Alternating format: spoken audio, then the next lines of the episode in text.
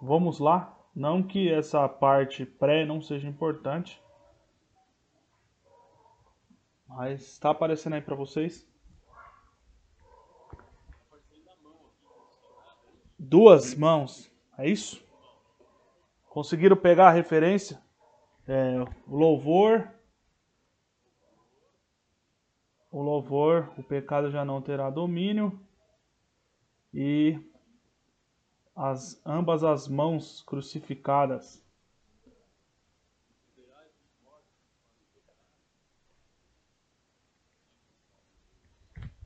E nós temos uma dupla crucificação, né? O nosso eu e Cristo. É, vamos, vamos orar ao Senhor. É, abre, vai abrir na Bíblia em Romanos 6. Vamos orar ao Senhor, pedir a Ele que nos dê graça, direção, mais uma, mais uma segunda. Já chegamos no capítulo 6. Não é fácil percorrermos até aqui. Alguns começaram, pararam, outros não estavam no começo, já estão, estão até aqui. E tem sido muito bom até aqui poder partilhar a palavra de Deus junto com vocês. Vamos. Pode, pode sim. Pode. Fica à vontade.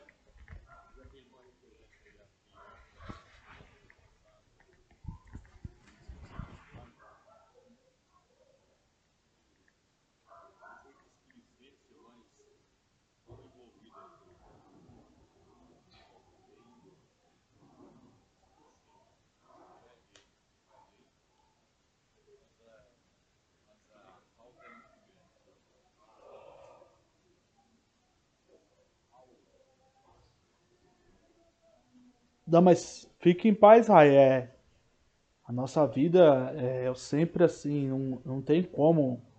Quem mora em São Paulo, meu, não tem como não entender, não tem como não compreender essa correria que a gente vive aqui, né?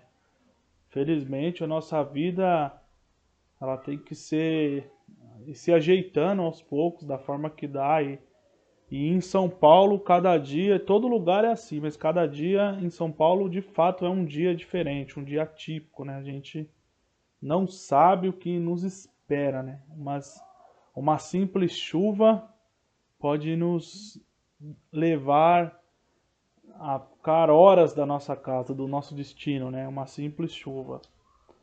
É, então, assim, a nossa vida é corrida demais, mas a gente vai fazendo da forma que o Senhor vai dando graça, né?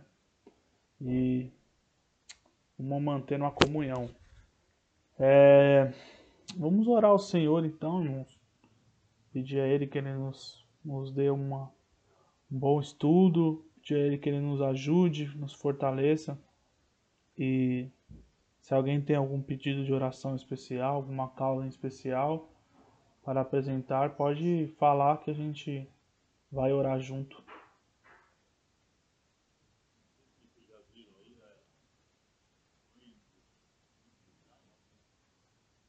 Sim. É, ele, ele mandou lá no grupo, né?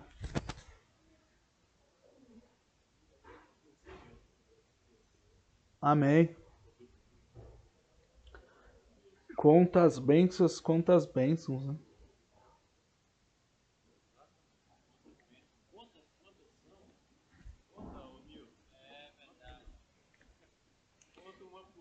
Incontáveis bens. Vamos orar então.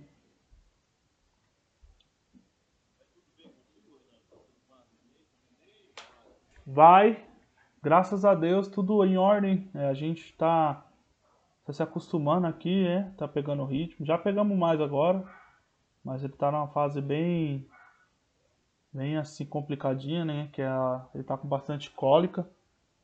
Tem dia que dá, tem dia que não. A maioria dos dias dá e a gente está aprendendo, né? A lidar e uma coisa que a gente aprendeu é que por mais que as técnicas antigas modernas, a experiência, ela, ela ajuda nesses momentos.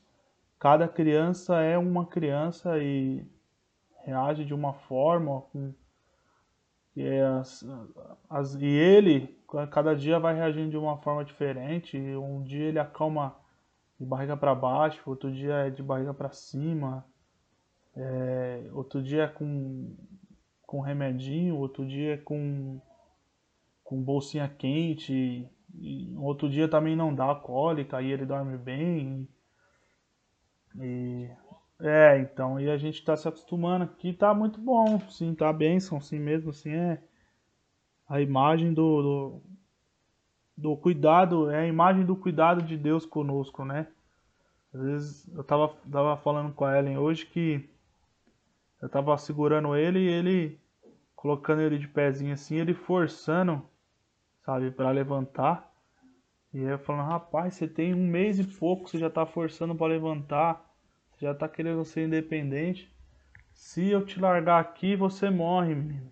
Se a gente te largar aqui, você você morre. Você é independente, você não consegue ser independente, você depende da gente para viver, meu. Você morre, você não consegue crescer sozinho aqui, meu. E aí a imagem de nossa, né, nossa rebeldia com Deus, né? Essa herança que a gente tem de Adão, de querer ser independente de Deus, né? Não tem nem forças para caminhar, não tem nem condições e o ser humano quer alçar a independência de Deus, né? se tornar igual a Deus. E aí Deus fala pra gente, né? Como eu disse pro Benício, menino, você não tem força, você não tem condições de viver sozinho nesse mundo, você não consegue, né? E a gente vai aprendendo com tudo isso, está sendo muito bom. Para mim está sendo muito bom. Quantas lições, verdade, de fato.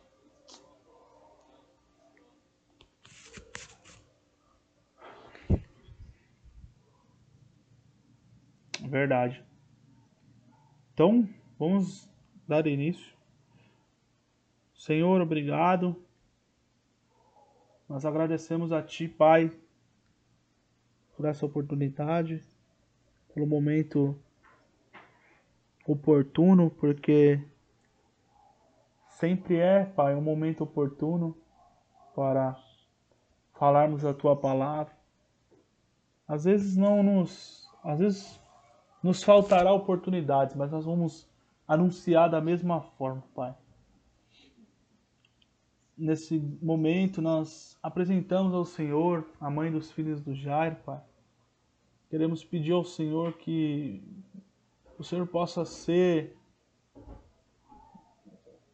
uma pessoa presente na vida dela, Pai. Eu não sei qual é a dificuldade, eu não sei se ela conhece o Senhor, se ela tem intimidade contigo, se ela nega o Senhor. Eu sei que momentos como esse são momentos propícios para o Senhor aparecer, Pai. Para o Senhor se fazer presente. Então, Pai, nesse momento nós pedimos que o Senhor invada o coração, o ambiente, Pai, e transforme a vida ah, dela por inteiro, Pai Seja qual for a necessidade, Deus, nós pedimos ao Senhor que o Senhor a visite, Pai, e visite os familiares também, dando tranquilidade. Senhor, nós pedimos por essa por essa noite que nós iremos aprender do Senhor e pedimos que o Senhor possa nos fortalecermos e nos dar graça para continuarmos. Nos dá graça para continuarmos. A tarefa é árdua, difícil, Pai é difícil. Os dias têm sido cada vez mais difíceis, cada vez mais maus para nós. É, estamos crentes da vitória do Senhor, que vem da parte do Senhor. Somos crentes que o Senhor é poderoso e está no controle de todas as coisas, Pai. Em nome de Jesus. Amém. Amém. Irmãos, é, Seguindo o nosso estudo, vamos para Romanos capítulo 6. E o que nós vamos fazer nesses nossos dois próximos encontros é, dividir o capítulo 6 de Romanos em duas partes. Porque é, nós vamos entender hoje, e essa leitura inicial já vai nos ajudar a entender, que o capítulo 6 de Romanos ele vai tratar de um tema em específico. Então, nós vamos dividir ele em duas partes para ficar mais fácil para entender e para dar tempo também, para encontrarmos tempo propício para isso. Mas o capítulo 6 tem um tema específico. Vamos entender. Primeiro vamos é, recapitular. E nós, na semana passada, tratamos a respeito da segunda metade do capítulo 5, onde Paulo vai fazer uma comparação entre Adão e Cristo e vai fazer uma comparação de natureza das ações. Enquanto Cristo optou pela obediência, Adão optou pela desobediência e pela rebeldia, e Paulo vai falar que ambos são representantes de duas raças, uma caída e a outra que se ergue para a vida eterna, uma que receberá a condenação e outra que receberá a salvação eterna. Passado esse, esse, esses versículos, esse, esse, esse estudo e essa, essa colocação de Paulo no capítulo 5, nós temos agora um capítulo muito importante para a compreensão de Romanos e para a compreensão do que nós estudamos até aqui. Por quê? Vamos entender o porquê é importante o capítulo 6 para nós entendermos o que estudamos até aqui e a sequência do que, do que virá. Então, lembrando que até aqui, Paulo ele está combatendo uma falsa sensação de privilégio da qual os judeus tinham de acharem que por estarem dentro da aliança de Deus, por serem é, israelitas, por serem circuncidados, observarem leis dietéticas, observarem a guarda dos sábados, calendários. É, por conta disso, e muito também mais por conta da circuncisão, eles é, receberiam, estavam salvos automaticamente, sem fazer nada. É, então, Paulo vai combater essa noção. Lembra, Paulo não combate aqui, muito provavelmente, um judaísmo legalista, um judaísmo que é, achava que a salvação vinha por meio das obras, porque a literatura do Segundo Templo vai nos mostrar que a religião judaica sempre foi uma religião da graça, uma religião que dependia da graça de Deus. Então, o que Paulo está combatendo é esse senso de privilégio que imperava dentro da, do judaísmo do primeiro século, isso dentro do cristianismo. Os judeus, os cristãos judeus, ou seja, os judeus que haviam é, se convertido. Então, o que Paulo está fazendo até o capítulo 5 é combater esse senso de privilégio em que imperava dentro da religião judaica que passou, por consequência, a os judeus cristãos. Então, o problema não é soteriológico, ou seja, o problema não é de sal, por, por como se dá a salvação, como se alcança a salvação, mas muito provavelmente o problema é eclesiológico. Por quê? Porque os judeus, vocês vão lembrar de Gálatas, é, onde Paulo vai mencionar o concílio de Jerusalém, diziam que, mesmo em Cristo, os gentios precisavam passar pela circuncisão e observar leis para serem salvos. Então, esse senso de privilégio e esse problema eclesiológico, Paulo está combatendo com o Evangelho. E o que é o Evangelho? O Evangelho é o dom da graça de Deus que é incongruente. Lembra que nós falamos que é incongruente? Por que é incongruente? Porque é um dom que não leva em consideração a dignidade pré-existente no receptor da graça. Ou seja, Paulo, qual que é a diferença da graça de Deus na teologia de Paulo para a graça de Deus na teologia de um judeu do segundo templo. É que um judeu do segundo templo via nos judeus um pré-requisito moral para o recebimento da graça. Então, no fundo, no fundo, o que um judeu do tempo de Paulo cria era que eles foram escolhidos por Deus porque eles mereceram ser escolhidos por Deus. Qual é a novidade do Evangelho? Qual é a novidade em Paulo? E através do Evangelho que Paulo pregou, é que o dom é extremamente, se é que nós podemos usar essa hipérbole, é extremamente incongruente, ou seja, ele não levou em consideração a dignidade pré-existente no receptor, seja ele gentil ou judeu. Isso quer dizer que Deus não contou com dignidade. Deus não contou com santidade para salvar ninguém. Porque Deus, vou dizer repetida, pausadamente, Deus não escolhe o digno, mas torna digno quem escolheu. Deus não escolhe o digno, mas torna digno a quem ele escolheu. Então é isso que Paulo vai traçar até o capítulo 5. Como se alcança essa, esse dom incongruente? De que forma se alcança? Isso se deu em Cristo Jesus, quando Deus ele é, decide por conta própria cumprir o seu pacto, cumprir o seu pacto na aliança e por essa, e por essa dessa forma ele é, é um Deus justo, cumpre a justiça. Então o Evangelho revela a justiça de Deus.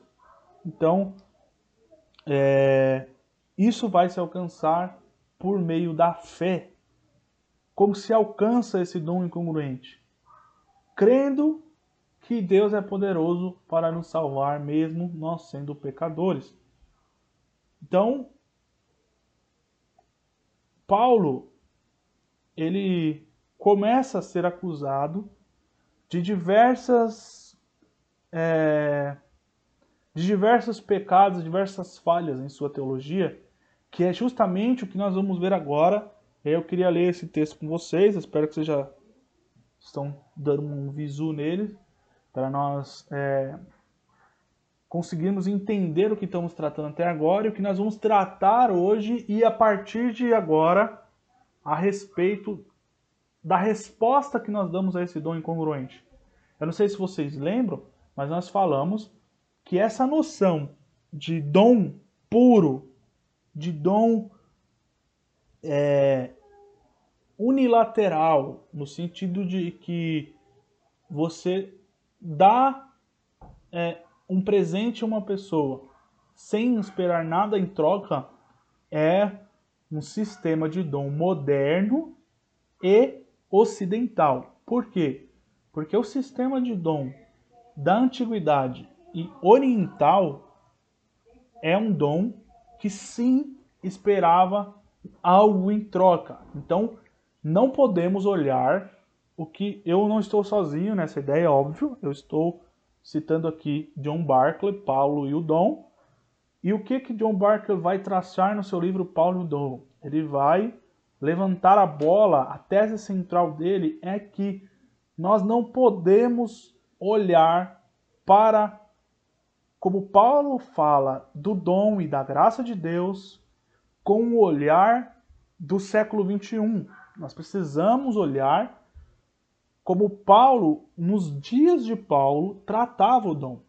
Então, o dom era dado sim, esperando algo em troca.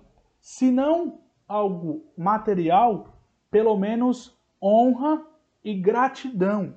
Por quê? Porque o dom era uma das ou a mais eficiente forma de estabelecer relação entre famílias, pessoas, tribos e povos.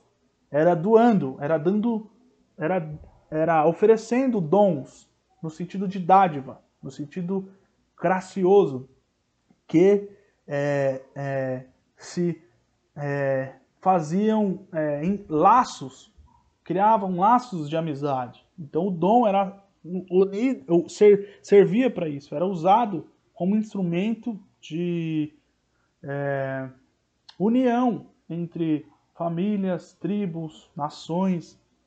Então se esperava algo em troca do dom, e isso em Paulo também, porque o judaísmo esperava, ainda que o judeu não esperava tanto é, do próximo o retorno, mas sim de Deus, ainda assim se esperava algo.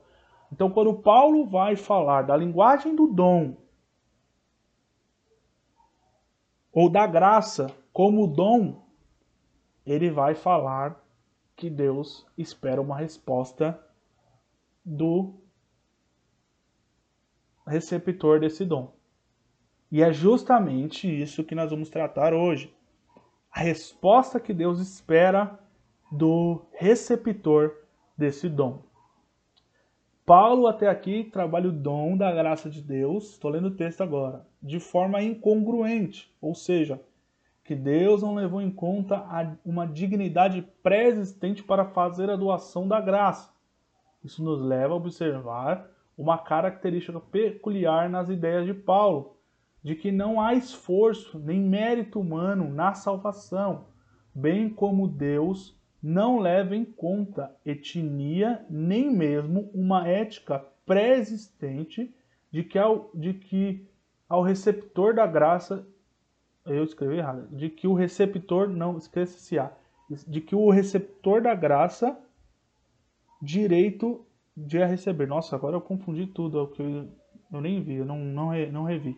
Mas enfim, a ideia aqui é de que Paulo ele vai desenvolver essa incongruência do dom ao longo de cinco capítulos de Romanos. E o próprio, os, o próprio capítulo, versículo 1 do capítulo 5 que nós estudamos, ele vai nos apontar para essa incongruência quando ele vai dizer que nós somos justificados tendo sido justificados por Deus, temos paz com Deus. E aí ele vai desenvolver a ideia de que Deus salvou o ser humano quando ele ainda era pecador. Ou seja, Deus não esperou que o pecador se arrependesse para o salvar. Ele salva primeiro o pecador para tornar ele digno. Então, a graça de Deus, na teologia de Paulo, é uma graça que não contou com um mérito ou com uma ética pré-existente, uma dignidade pré-existente. Deus não olhou para o homem e esperou nele uma ética, uma moral, uma, uma dignidade pré-existente para salvar. Mas Deus toma atitude na ação. O que isso acarretou? Pode falar. Pode cortar. Quando tiver que cortar, pode cortar. Fique à vontade.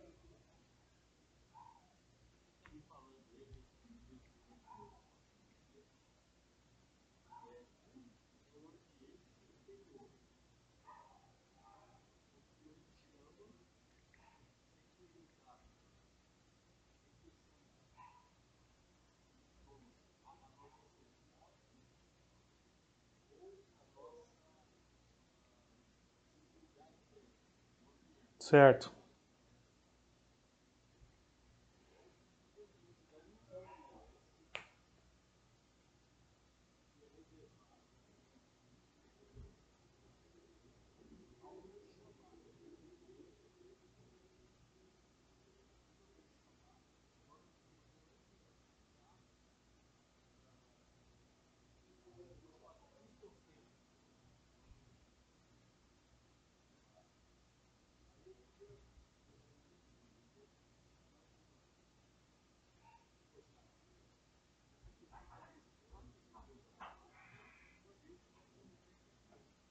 Sim.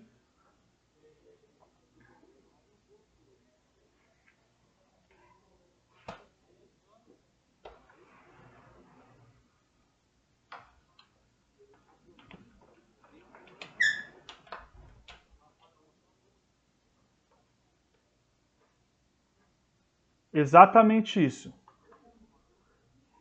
É possível porque é o que nós vamos tratar hoje. O tema do nosso estudo hoje é a resposta que nós damos, que o, o receptor dá ao dom incongruente de Deus. Justamente é o que nós vamos tratar hoje. Por quê? Oi. Vai lá, vai lá.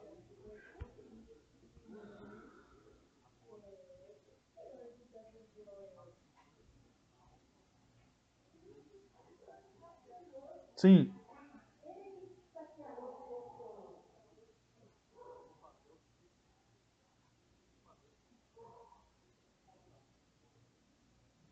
Bora. Tendo observado essas ideias de Paulo até aqui, ou seja, de que o dom é incongruente, que não leva em consideração a dignidade pré-existente, parece que ele vai da justificação à glorificação, sem passar pelo processo da santificação. Isso levou Paulo a uma acusação grave de praticar antinomismo. Vocês já escutaram falar dessa palavra? Já ouviram falar dessa palavra?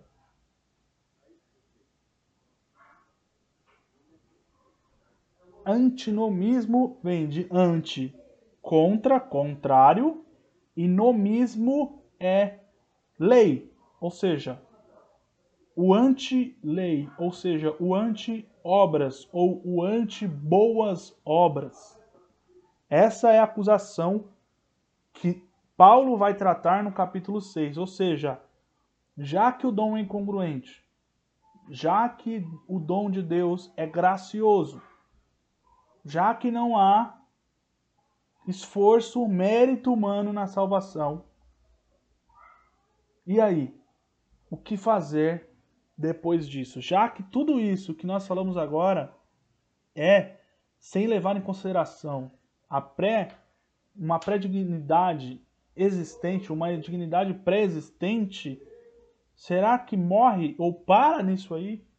Então assim, se nós encarássemos Paulo da justificação, que é um, um processo, uma das etapas da, da, da salvação, para a glorificação, nós estaríamos olhando para o dom primeiro como um dom moderno, um dom do século XXI, que é um dom puro, que de fato, hoje o dom, olhando hoje, dom, para ser dom, para e entrar na categoria de dom precisa ser automaticamente sem esperar nada em troca. Isso é hoje para nós. E não está errado, mas é a forma que nós, que a terminologia veio se adaptando ao longo da história e hoje, sim, de fato, não é um o dom. Hoje existe esse chamado dom puro.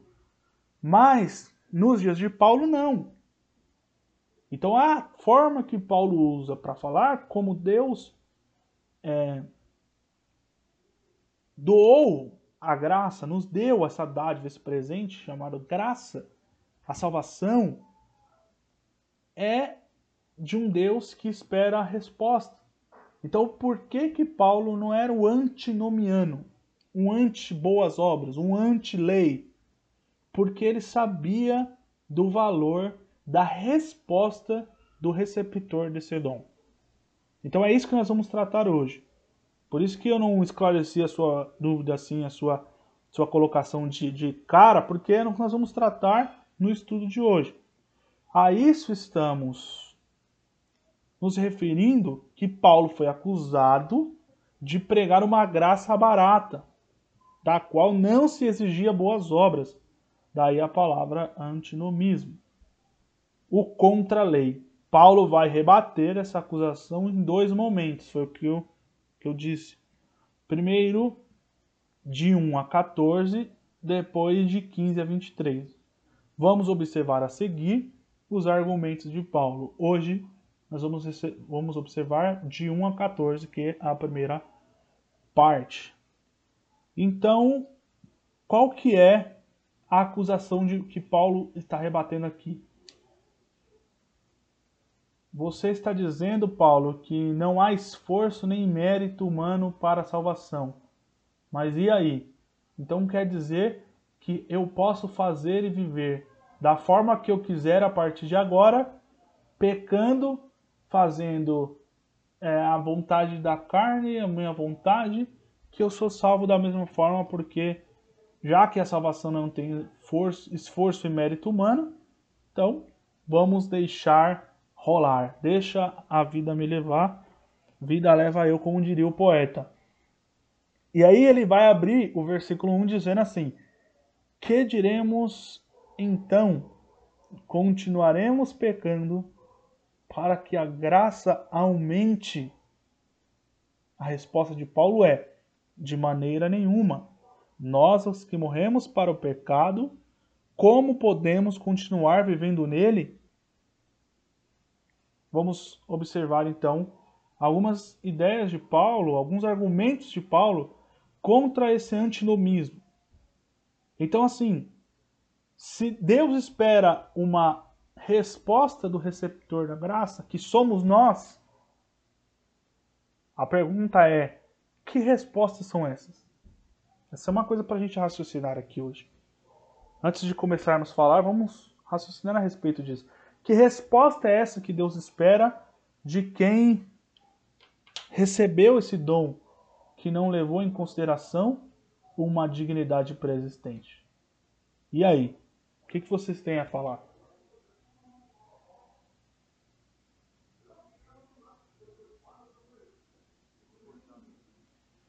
É, já que Deus espera, vou repetir, já que Deus espera de nós uma resposta qual é essa resposta? Que resposta nós damos a esse dom incongruente?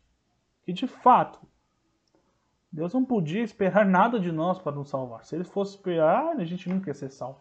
Então, por isso que ele toma a atitude. Mas, dado esse devido acontecimento da doação dessa dádiva, esse presente da salvação que nós recebemos, da qual nós não merecemos, como responder a isso? De que forma Deus espera que nós venhamos responder a essa dádiva, a esse presente, como forma de, lembra, de mantermos relacionamento com Ele, de é, estreitar relacionamento, de fazer laços de comunhão, que era uma das funções do dom.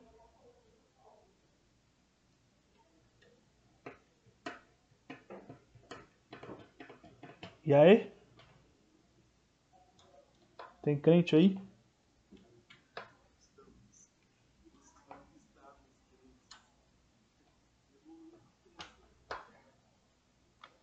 Então, a forma que Deus espera dos crentes indignos que estão sendo feitos dignos em Cristo é boas obras.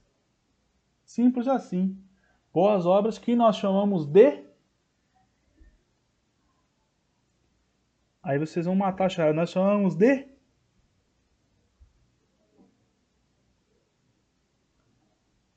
Com S, com S.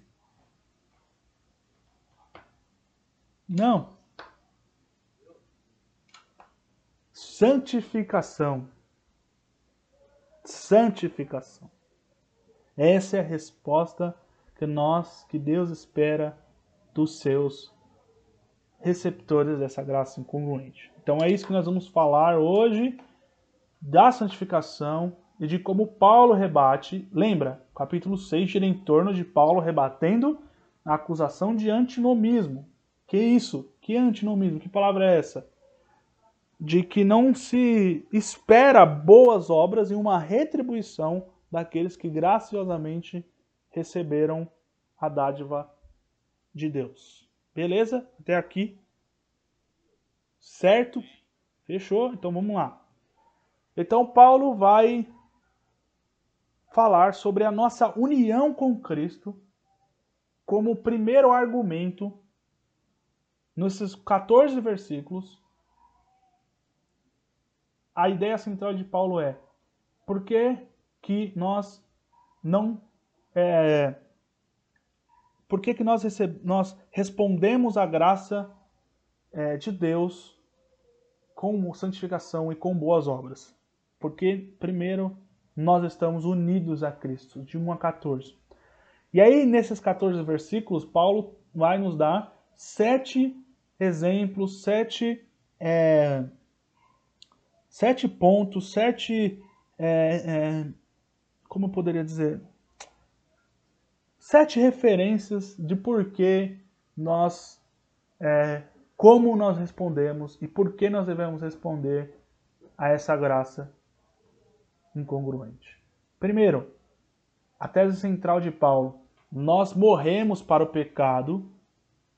Esse é o argumento fundamental da tese de Paulo. Verso 2, acompanhe comigo. De maneira nenhuma, Paulo vai falar, continuaremos pecando de maneira nenhuma. Nós, os que morremos para o pecado, como podemos continuar vivendo nele? Existe antinomismo nisso? Como? Se nós vivemos, não vivemos mais para o pecado?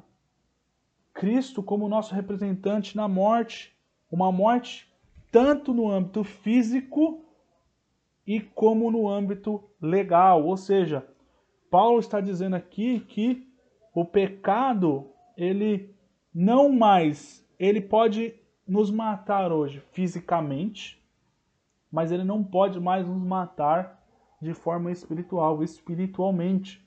Por quê? Porque a legalidade que o pecado tinha sobre nós, ele não tem mais hoje. O direito de nos acusar, a cédula que ele tinha, essa esse script que ele tinha, essa acusação que naquele grande dia ele poderia apontar e falar aqui está o pecado do fulano, do ciclano, ele não tem mais hoje. Ele perde essa função. O pecado perde essa essa função, a sua força de nos acusar. Por quê? Porque em Cristo nós morremos para o pecado. Crucificamos. Dois, como morremos para o pecado? A pergunta é: se nós morremos para o pecado, como que se dar isso? Aí Paulo vai dizer: fomos batizados na morte de Cristo. Verso 3: Ou vocês não sabem que todos nós que fomos batizados em Cristo Jesus, fomos batizados em Sua morte?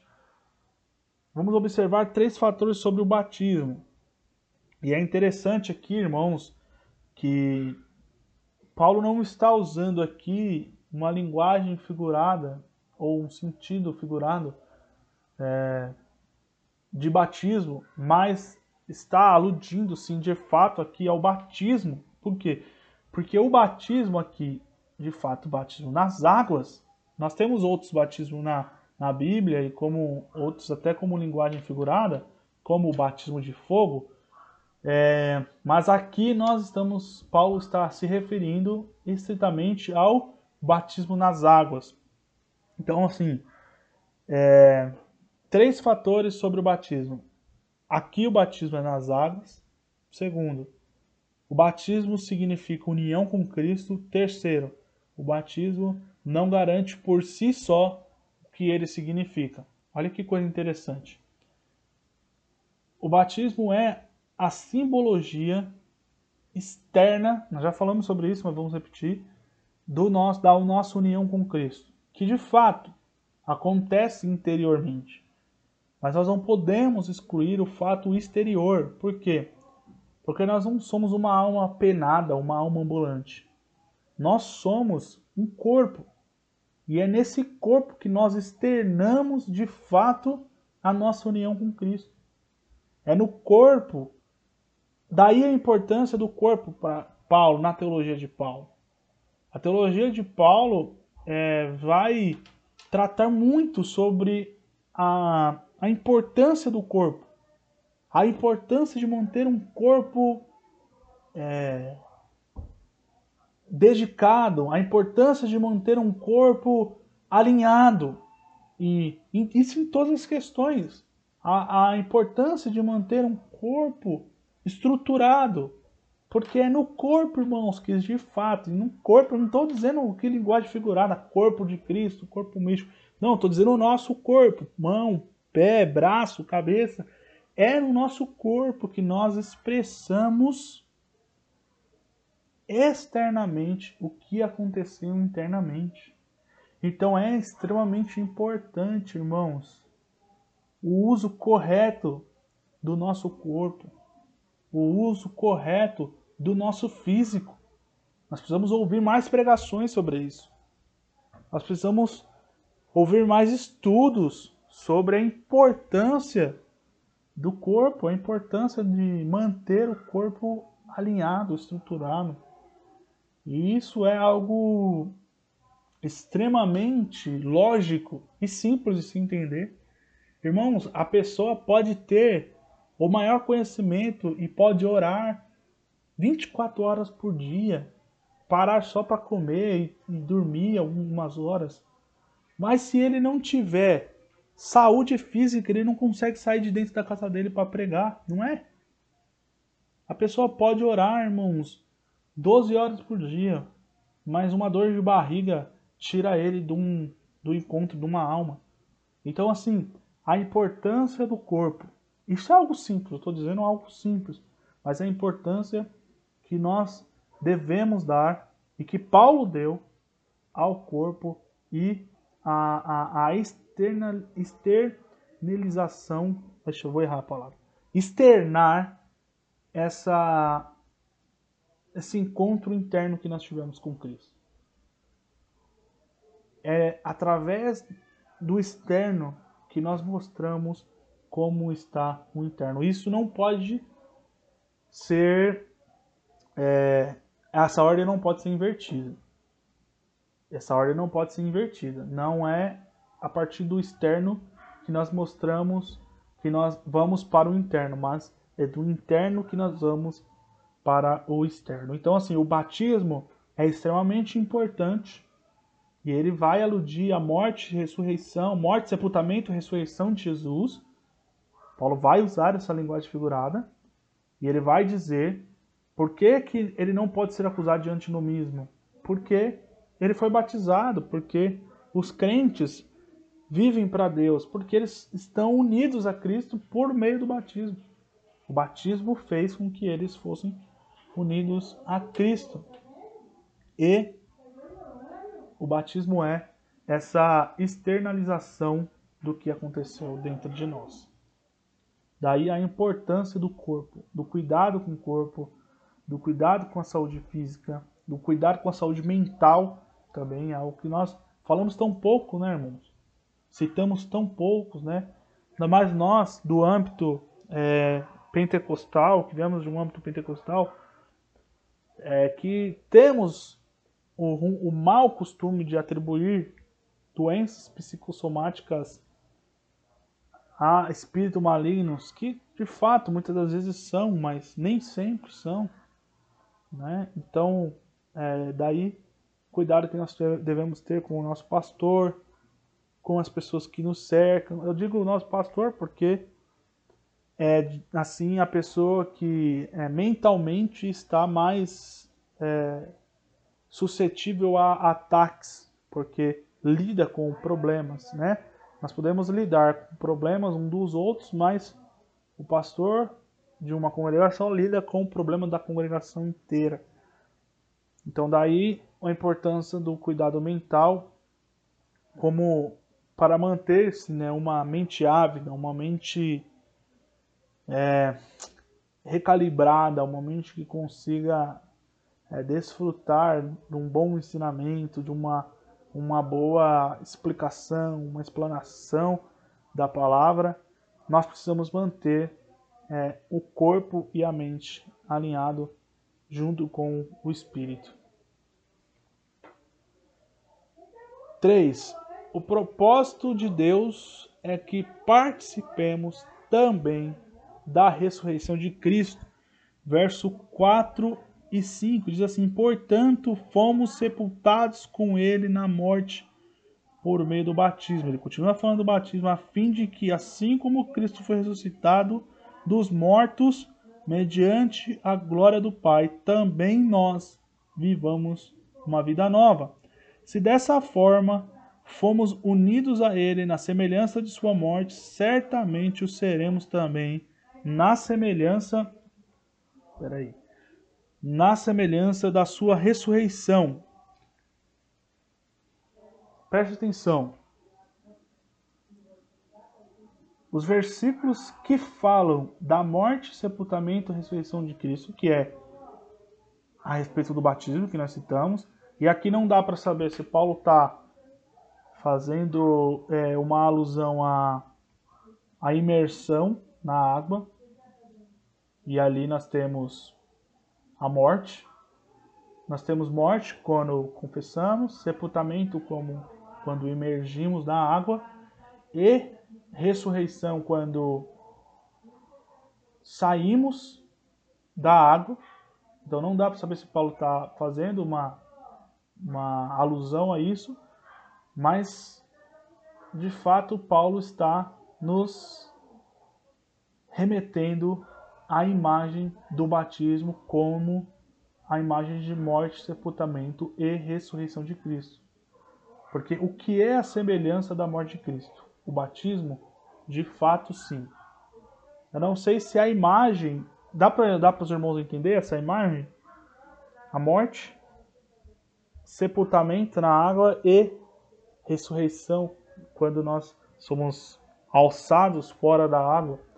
Por que, que não dá para saber se é de fato isso que Paulo está falando? Porque nós não sabemos até hoje como se dava o batismo na igreja primitiva. Há textos que falam sobre imersão e há textos que falam de aspersão. A diferença é, submersão é quando nós entramos na água totalmente, quando é submerg, é, aspersão quando a água é, só a água é derramada sobre nossa cabeça, a exemplo dos presbiterianos fazem isso hoje. Então, há uma discussão muito grande sobre como se dava o batismo na igreja primitiva, mas o fato é que Paulo está aludindo ao batismo, a morte, sepultamento e ressurreição de Jesus nos versos 4 a 5. 4. Nós sabemos que o nosso velho homem foi crucificado com Cristo. Perceba que até agora nós estamos vendo argumentos de Paulo a respeito do antinomismo que ele foi acusado, ou seja, de que a graça é barata, ou seja, um, o, trazendo para os nossos dias um simples, que não é simples, mas pode ser simples, um aceitar Jesus lá na frente salvaria alguém. Então, assim, ah, então quer dizer, a pessoa vai na igreja, vive uma vida é, dissoluta no meio da semana e quando chega no domingo, ela põe a sua roupa de crente, o seu linguajar de crente e vai ao culto. E tá tudo bem. Importante a gente tá aqui, sabe, é, seguindo a nossa vida cultica num domingo às 19 horas. Aí trata a igreja como um playground, play, playground, né? Um parque de diversões. Quando eu quero, eu uso, quando eu não quero, eu não uso e quando eu quero usar meu brinquedo, eu uso, quando eu não quero, quando não é, é importante e útil para mim, eu não vou usar. É, isso é uma pessoa que tem a vida absoluta. Então Paulo está combatendo isso que Paulo está dizendo, não. O salvo em Cristo, ele pratica boas obras. Mas o salvo não pratica boas obras para ser salvo. Mas porque foi salvo é que ele pratica boas obras. Então perceba, a continuação da salvação, ela se dá por meio da graça também. Por quê? Porque Paulo vai ligar as boas obras ao evento Cristo, ao evento da crucificação. Paulo vai dizer: Ó, oh, nós só conseguimos nos santificar hoje porque nós morremos com Cristo. E isso é graça também, é incongruência também. Ou seja, até a resposta que nós damos a Deus depende de Deus. Ela é graciosa.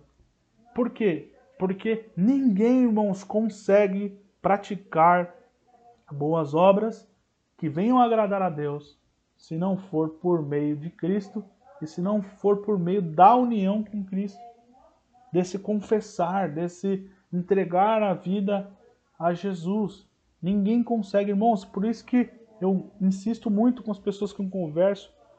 É, às vezes, e isso, os puritanos falavam muito disso, John Owen, talvez o príncipe dos puritanos, ele, ele falava que é, uma blasfêmia é você pregar a santificação para o ímpio.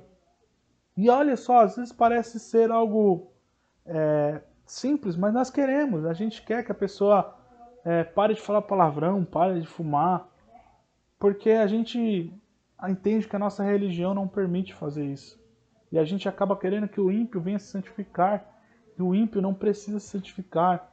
O ímpio precisa se converter dos seus pecados. Por quê?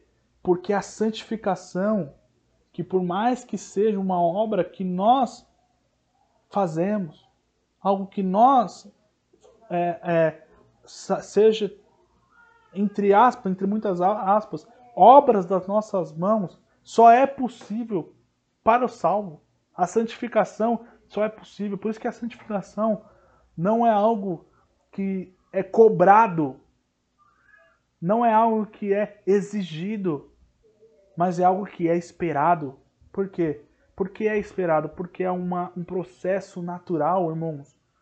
A pessoa que é alcançada por essa graça, ela responde à graça de Deus de forma grata, como uma forma de gratidão à salvação que ele não merecia. O mínimo que ele faz é de forma natural se santificar. Então a salvação, que é, esse aspecto da salvação, que é um, um aspecto contínuo, que é a santificação, se dá também por meio da graça de Cristo. Não, se, não, não há santificação sem a graça de Deus. Pode falar.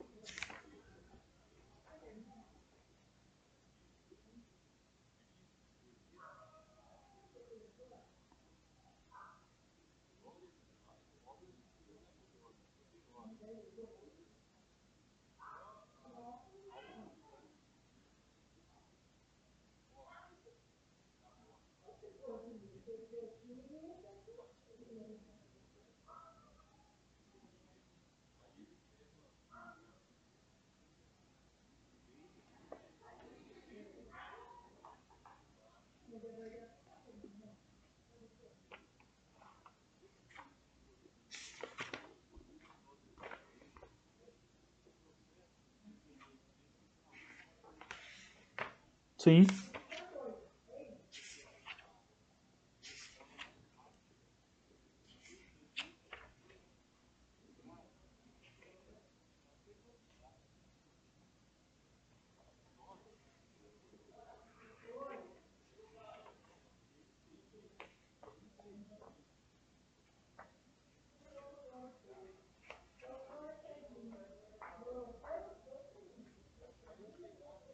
Sim. É isso. É isso.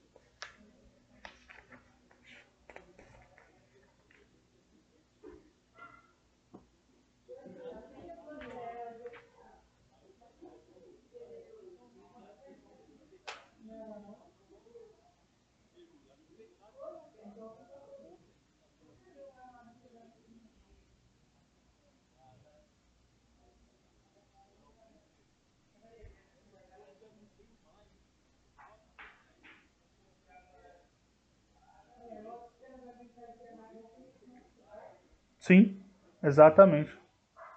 E Rai, só lembrando que Paulo, no capítulo 5, ele vai falar de uma tal, de um tal de é, é, reino da graça. E como ele vai dizer que nós fomos transportados do reino do pecado, da promiscuidade para o reino da graça, ele vai usar a analogia do escravo. Ele vai dizer que um, se, antes éramos, se antes éramos escravos do pecado, hoje somos escravos da graça. E eu comentei semana passada que essa imagem do escravo para nós, ainda mais brasileiros, é uma tortura, né? Lembrarmos essa, dessa palavra escravidão. Mas se nós observarmos a escravidão pelo âmbito da igreja primitiva e dos dias de Paulo, nós vamos notar que muitas vezes ser escravo era ser protegido. Muitas vezes ser escravo era ser protegido. Então, tanto é que muitas das vezes a escravidão era vista como por bons olhos que nós temos aquela lei que mandava-se é, o, o, escravo que terminasse os seus dias de escravidão é, poderia furar a sua orelha como sinal de que ele con queria continuar pertencendo ao seu senhor pelo resto da vida, mesmo tendo a oportunidade de ser livre. Então, o que Paulo está aludindo aqui é que de um reino nós fomos para o outro, do reino das trevas, aonde nós batíamos continência para o pecado, nós vamos ver isso hoje ainda. Nós fomos para um reino da graça e agora nós somos escravos da, dessa graça, escravos de Cristo ou seja, estamos protegidos. Estamos protegidos, temos um Senhor a quem nós damos é, é, satisfação. Eu quero ler com vocês aqui uma citação do Barclay, é, no livro Paulo e o Dom, ele diz assim, eu li semana passada, quero reler com vocês, diz assim, preste atenção, vamos ver se a gente consegue comentar um pouco sobre ela. Não há uma zona neutra no cosmos paulino, nem um pequeno espaço de absoluta liberdade, nem uma terra de ninguém entre as duas frentes, a escravidão do pecado e a escravidão da graça. O dom de Deus em Cristo não estabeleceu uma libertação de autoridade, mas uma nova obediência, uma nova responsabilidade, uma nova escravidão, entre aspas, sob o domínio da graça. John Barclay, Paulo e o Dom. Então, dá para entender, dá para a gente conseguir entender, irmãos, como, como está claro Paulo está querendo dizer, a linguagem que Paulo está usando aqui, para dizer que não existe graça barata, não existe um evangelho do deixa a vida me levar e vida leva eu, vamos ver como dar. Não! existe uma resposta desse receptor que reconhece. E como, Paulo, como o Rai disse, que está desejoso por responder a esse chamado. É um caminho sem volta, meus irmãos. Por isso que não tem decreto que pare a igreja. Por isso que para um convertido, irmãos, não é um culto, não é a centralidade de um culto num templo que faz a vida dele com Deus, apesar de ser uma bênção congregar, uma dádiva de Deus a congregar, mas isso não faz diferença na vida dele com Deus. De forma, dessa forma, ninguém que abandone Cristo ou possivelmente o Cristo que ele confessava porque não está tendo culto é digno de ser chamado de salvo. Ninguém que larga Cristo porque fecharam igrejas pode dizer que um dia conheceu esse Cristo gracioso. Porque é uma viagem sem volta, irmão. É uma viagem que decreto nenhum pode parar. É uma viagem que a igreja pode ficar fechada um ano, mas nós temos a nossa comunhão com Deus. É uma viagem, irmãos, que não vê de com passagens compradas só de ida, nós respondemos graciosamente, de forma generosa nós respondemos agora, como forma de gratidão à graça que nós recebemos. Continuando, vocês querem falar alguma coisa? Tá dando para compreender então o que Paulo vem combatendo? Essa graça barata de que não um, que, Paulo era contra as boas obras também. Paulo nunca foi contra as boas obras. Não era isso que Paulo estava combatendo. Muito pelo contrário, Paulo estava querendo dizer que boas obras é um processo natural na, no, na conversão. Ela é a forma de externar o que aconteceu dentro de nós. Nós sabemos que o nosso velho homem foi crucificado com Cristo. 6 a 7 diz assim: Pois sabemos que o nosso velho homem foi crucificado com ele, para que o corpo do pecado seja destruído, e não mais sejamos escravos do pecado, pois quem morreu, pois quem morreu foi justificado do pecado. Primeiro, o propósito de Deus é que sejamos libertos da tirania do pecado, para que não sejamos escravos do pecado. Depois, o que é a destruição do corpo do pecado? Possivelmente o eu pecaminoso, que não tem relação com o corpo físico, sendo desprovido de poder. Isso aconteceu por meio da crucificação com Cristo. O que Paulo está dizendo aqui é o que de fato a gente vem comentando. Ele diz, verso 6: Pois sabemos que o nosso velho homem foi crucificado com ele, para que o corpo do pecado seja destruído. Ou seja, Paulo está dizendo aqui: a legalidade que o pecado tinha em nós, pela nossa, pela nossa antiga vida, não tem mais porque nós somos uma nova pessoa agora. Paulo está dizendo aqui, irmãos, que é, o que vou tentar iludir aqui, aludir aqui, melhor dizendo, o que Paulo está querendo dizer.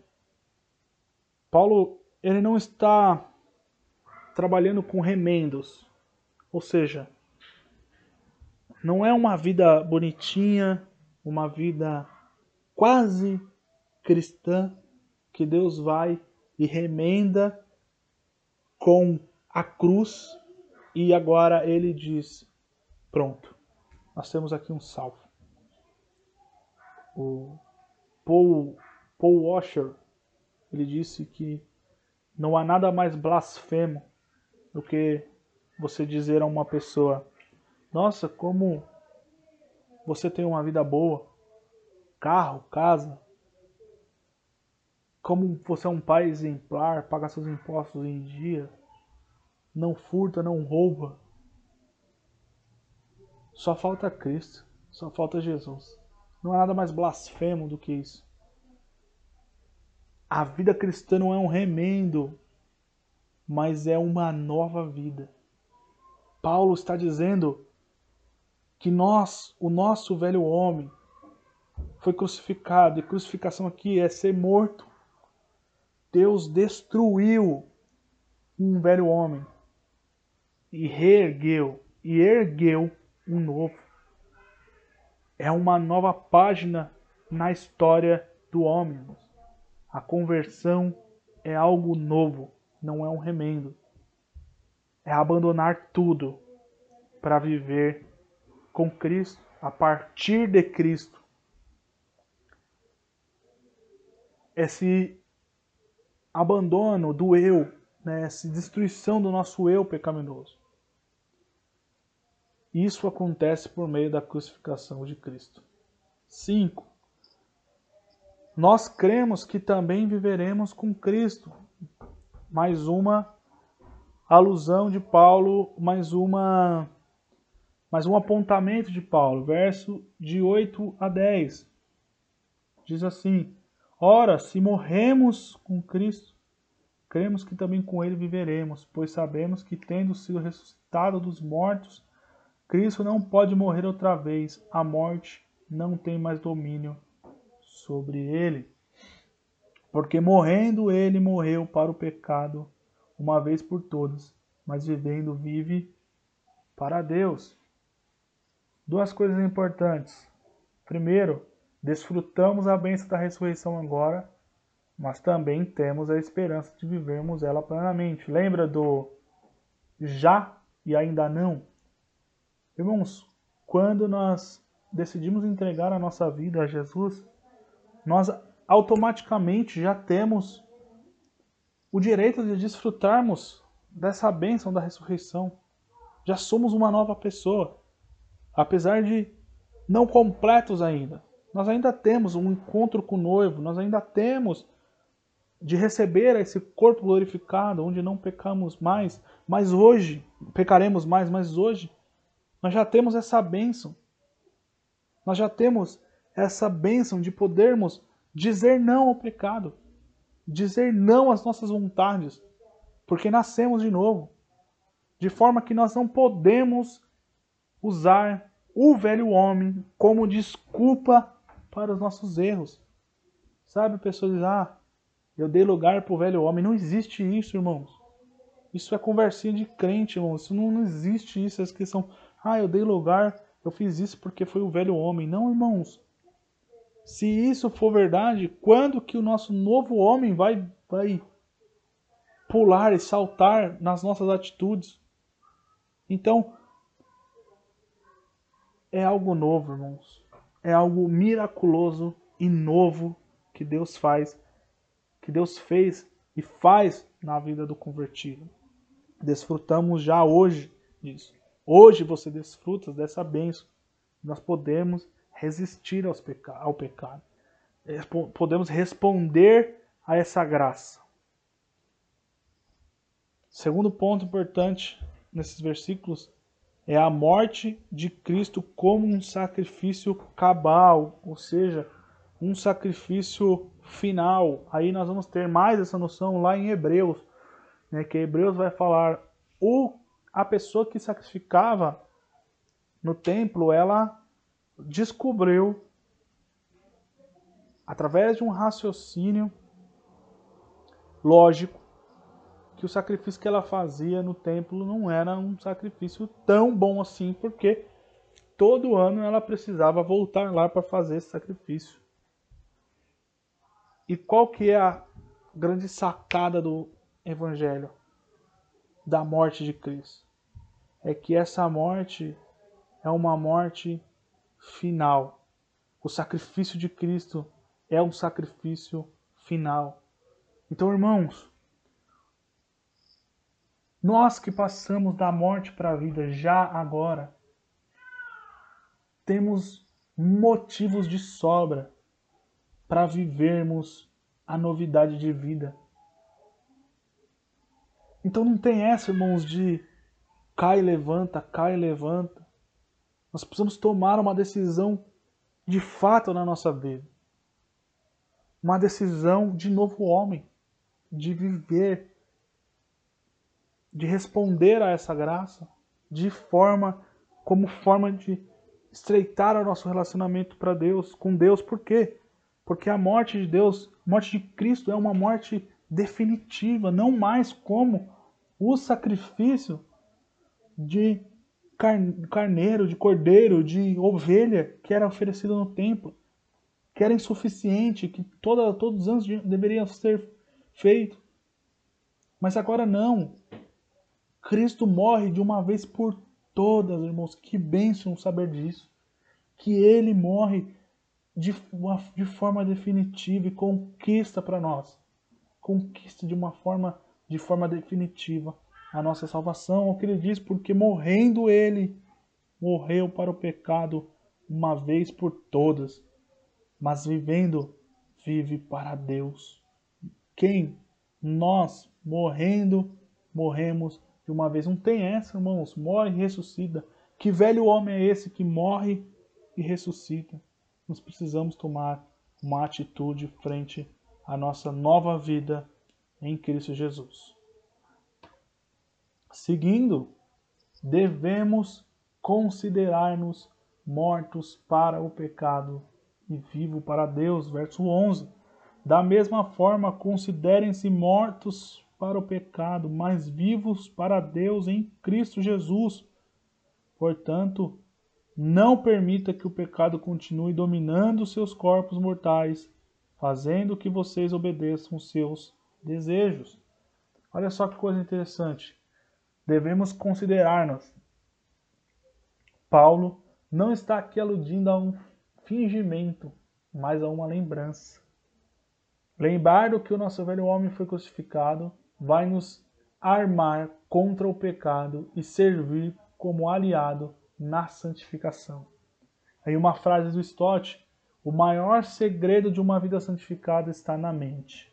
Por que que Stott disse que o maior segredo de uma vida santificada está na mente? Porque Paulo vai dizer que nós devemos considerar, e aqui é arrazoar, raciocinar a respeito do que foi feito por nós. Olhar para trás, olhar para a obra da cruz. Por isso, o maior segredo, o maior aliado na santificação é a mente. Irmão. E não a mente racional, pura, nua, crua assim, mas o lembrar, também lembrar no coração, lembrar com a alma, lembrar com o sentimento da onde nós fomos tirados, irmão. Quem nós éramos e quem nós somos hoje. Isso nos ajuda. Isso nos leva à santificação. Portanto, devemos oferecer-nos a Deus. Versos 12 a 14. Portanto, então, já que o exercício mental, o exercício na mente, é um aliado na santificação. Paulo vai dizer, portanto, não permitam que o pecado continue dominando seus corpos mortais, fazendo que vocês obedeçam aos seus desejos.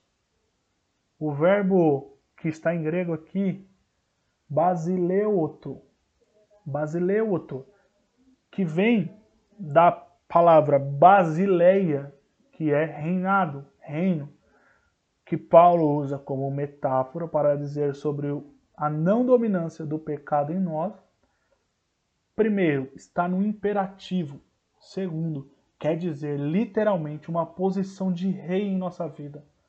Paulo, com, a, com, a, com essa palavra que vem da raiz de basileia, reino ou reinado, Paulo está dando uma ordem no imperativo, e vocês sabem que ordem no imperativo, o imperativo bíblico precisa ser estritamente cumprido. Nós precisamos cumprir os imperativos bíblicos. Há aquela velha história do missionário jubilado que chegou do campo, passou sua vida inteira no campo, e aí ele passou, ele chegou em casa é, para terminaram a sua carreira e chegou e a vida inteira no campo cumprindo o ID e ele vai acorda de madrugada e tá sim desesperado lendo a Bíblia, desesperado e não consegue dormir. E aí um, uma pessoa chega para ele e diz, a filha chega para ele e diz, pai, é, por que, que o senhor está desesperado lendo a Bíblia e não consegue dormir? E aí ele, ele olha e diz: Filho, eu estou procurando os imperativos na Bíblia que eu ainda não cumpri. Por quê? Porque imperativo, irmãos, é ordem expressa. Quando vai dizer que ide por todo mundo, pregai o evangelho, fazendo de todas as ações discípulos, batizando em nome do Pai, do Filho e do Espírito Santo, ou nome do, do, em meu nome, como Jesus vai dizer lá, é uma ordem imperativa e nós precisamos pregar o evangelho. E aqui Paulo está dizendo: o pecado não pode ser rei na sua vida. Isso é uma ordem. A ordem de Paulo é: por que, que Paulo não pode ser acusado de um anti-obra, um anti-lei, um antinomiano? Porque Paulo está dizendo: não, não reine o pecado. O pecado não pode reinar.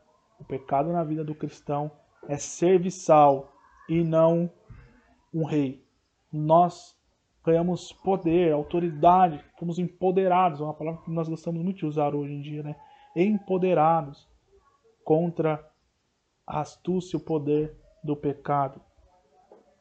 Paulo parece estar se referindo ao corpo físico e também ao intelecto. Agora sim, de fato. Se antes Paulo está se referindo ao corpo do pecado como é, uma morte legal para o pecado, porque nós não, ainda não nos referimos é, à morte do, do corpo do pecado como uma morte física de fato, porque o pecado ainda nos vence na morte, Paulo agora sim vai falar de uma morte, a morte do reino do pecado, no, de forma física e intelecto. Ou seja, o pecado não consegue mais reinar dessa forma, pode usar os membros, não pode usar os membros do corpo como seus aliados contra a santificação. O pecado não consegue mais usar os membros. E aqui Paulo está falando mesmo do nosso olho, do que a gente consegue ver, da nossa boca, o que a gente fala, do que a gente escuta, da onde os nossos pés andam, o que as nossas mãos apalpam. Paulo está dizendo: quando o pecado não reina mais em nós, ele não consegue mais usar os nossos membros do nosso, dos, do nossos corpos, do nosso corpo, para ser um aliado seu, uma ferramenta contra a santificação. Não dá mais agora. O que nós fazemos, o contrário, é a oferta dos nossos corpos ou dos membros como instrumento de justiça. Olha só que coisa graciosa, irmãos, que graça que nós encontramos nesses versículos.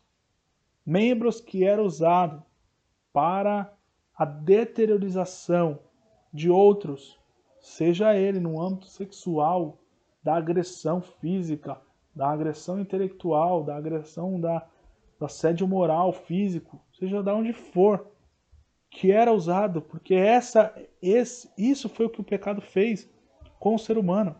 Usaram membros, os membros dos corpos uns contra os outros, mas fazer com que eles sejam em Cristo usados para instrumentos de justiça. Verso 13 diz assim: Não ofereçam os membros do corpo de vocês ao pecado como instrumentos de injustiça. Antes, ofereçam-se a Deus como quem voltou da morte para a vida. E ofereçam os membros do corpo de vocês a Ele como instrumento de justiça por estarmos debaixo da graça, o pecado não tem mais domínio sobre nós. E aí entra a referência da música que nós estávamos escutando no começo, né? O pecado já não terá domínio sobre vós. Então, irmãos, Paulo, nessa primeira parte do capítulo 6, vai rebater de uma vez por todas a acusação de anti, antinomismo, de que os, o cristão não deve praticar boas obras. E isso às vezes é, irmãos, posto para nós hoje. Falar em boas obras para um cristão após a reforma é pisar em ovos. Por quê? Porque tudo em que a reforma bateu contra foi boas obras. Tanto é que no começo Lutero não aceitava o livro de Tiago, a carta de Tiago, porque Tiago vai falar que a fé sem obras é morta. Ou seja, o que Tiago estava querendo dizer não é que Tiago contrariou Paulo ali. Muito pelo contrário, porque Paulo concordava com Tiago. O que Paulo e Tiago estava, o que Paulo queria dizer, na verdade, é que o processo não pode ser invertido. Não podemos pensar que por boas obras seremos salvos, mas temos a obrigação de pensar que as boas obras são o resultado da salvação. Então, isso vai se mostrar de fato, irmãos, no corpo. Como isso? Nos membros, na forma como nós falamos com as pessoas, como nós tratamos elas. Isso é usar os membros como justiça, como obras de justiça. a forma como nós olhamos para as pessoas, a forma como nós ouvimos as pessoas, aonde os nossos pés eles nos levam, o que as nossas mãos tocam. Essa é a forma em que Paulo usou a metáfora dos membros do corpo e o corpo em si para dizer e mostrar a importância que tem de externalizar a nossa salvação que acontece dentro de nós, por meio das boas obras. E é assim que nós retribuímos, um Deus que espera de nós essa resposta. Retribuímos com santificação, retribuímos é, nos relacionando com Ele, nos retribuímos a salvação incongruente. Sempre bom lembrar, é incongruente de fato, mas não para aí. Essa graça incongruente nos leva a uma santificação que é incongruente também, que é miraculosa também. Por quê? Porque nos levou e nos leva a agradar a Deus por meio do evento Cristo, da salvação alcançada em Cristo Jesus. Comentários para nós partirmos para a conclusão. Deu para entender?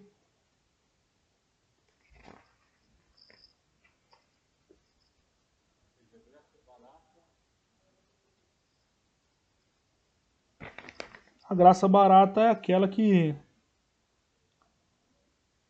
o cristão vive a mesma vida de antes, é, de quando ele não se denominava cristão. Essa é a graça barata.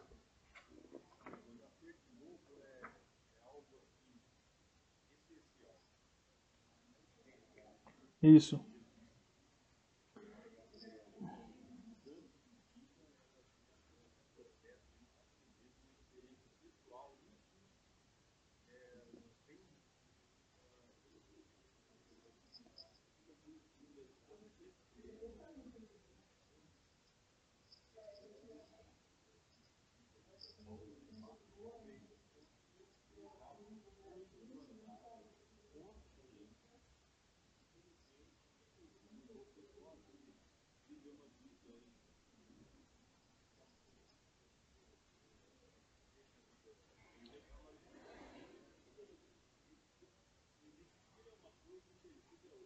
Sim.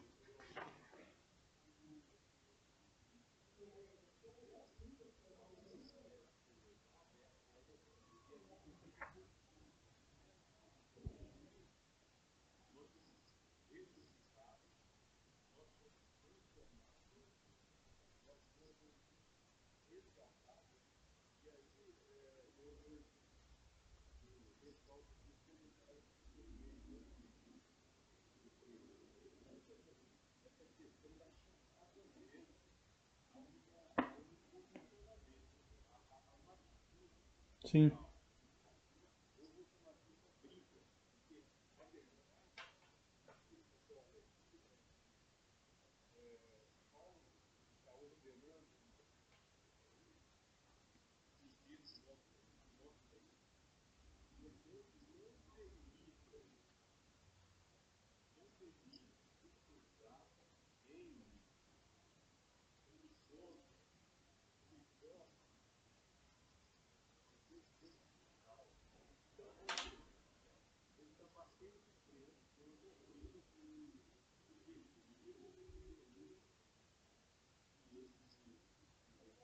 Sim.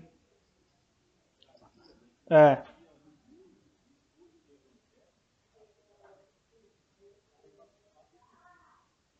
Exatamente.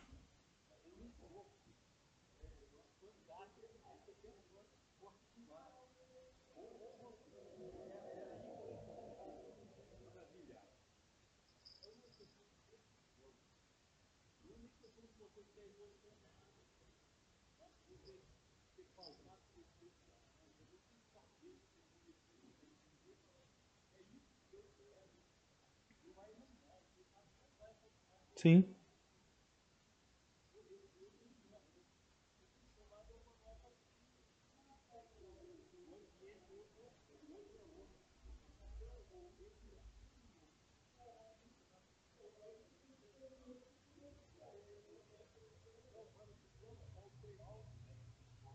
Exatamente.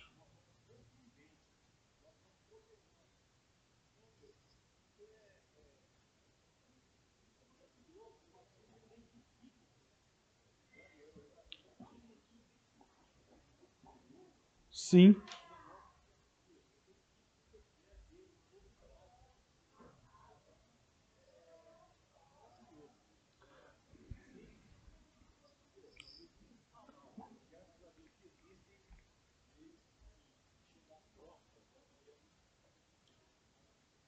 Verdade. E aí o detalhe é que Paulo, com tudo isso, não só está rebatendo o antinomismo e a acusação de ser um antinomiano, como aí no nesse primeiro parágrafo do ponto 7, o último, o, a última frase, Paulo nos convoca a nos rebelarmos contra nossos desejos. Paulo nos convoca nesses 14 versículos a nos colocarmos em posição de batalha contra o nosso eu pecaminoso.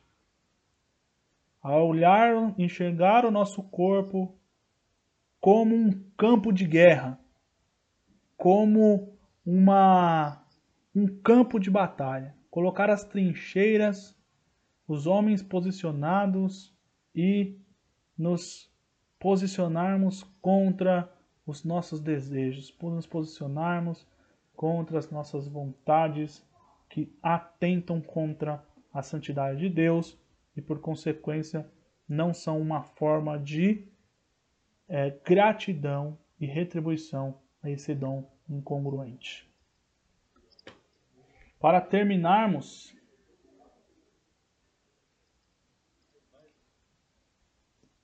Você ia falar, pode falar.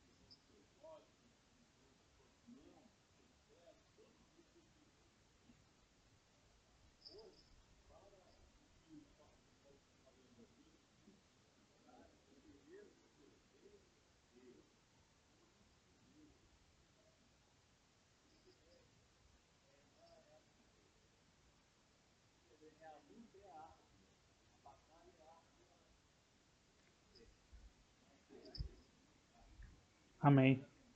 Amém. Então, para concluirmos, você ia continuar falando, Rai? Pode falar.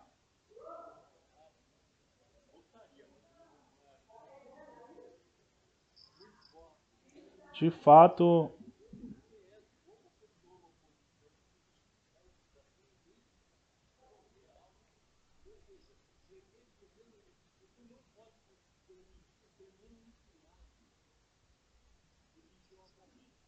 Sim.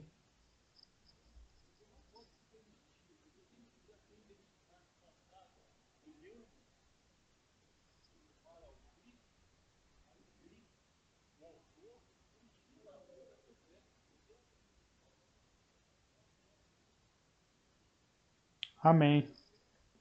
É isso mesmo.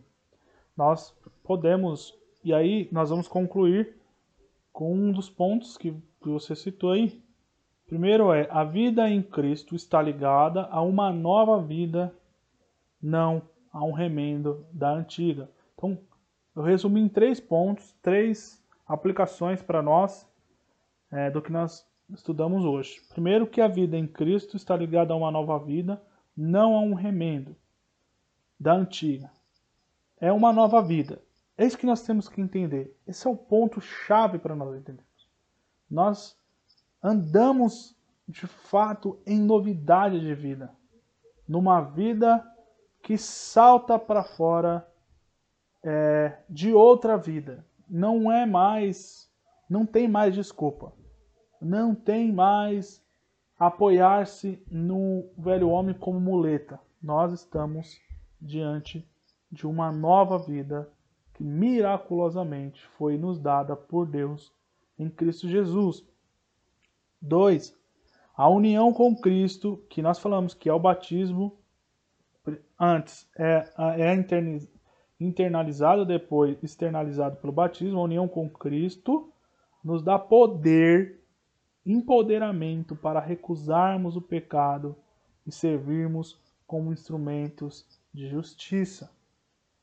É a união com Cristo, é fazer parte da morte de Cristo, é fazer parte da crucificação de Cristo, que aí crucificamos o nosso velho homem, que nos dá poder para resistirmos e recusarmos a tirania do pecado, o reino do pecado, deixarmos de fazer com que o pecado que está aqui, ó, é, que Paulo usa esse, esse termo, essa terminologia que Paulo vai usar aqui, está ligado literalmente à posição de rei em nossa vida, fazer com que ele não seja mais o rei, mas sim nosso serviçal.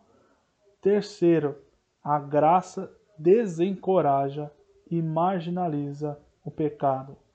Graça não é sinônimo para nós é, sairmos pecando. E de fato nós podemos é, olhar, nós precisamos parar de olhar para os judeus da época de Paulo e começar a fazer um raciocínio para nós. E estreita quando nós falamos de nós. Porque quantas das vezes, irmãos, vamos ser sinceros, quantas das vezes, quantas das vezes nós não cometemos um pecadinho aqui, sabendo que nós vamos ser perdoados. Quantas vezes, irmãos, nós não somos tentados, pelo menos, a cometermos uma falha aqui, sabendo que nós alcançamos perdão. Então, irmãos, isso é um desafio para nós.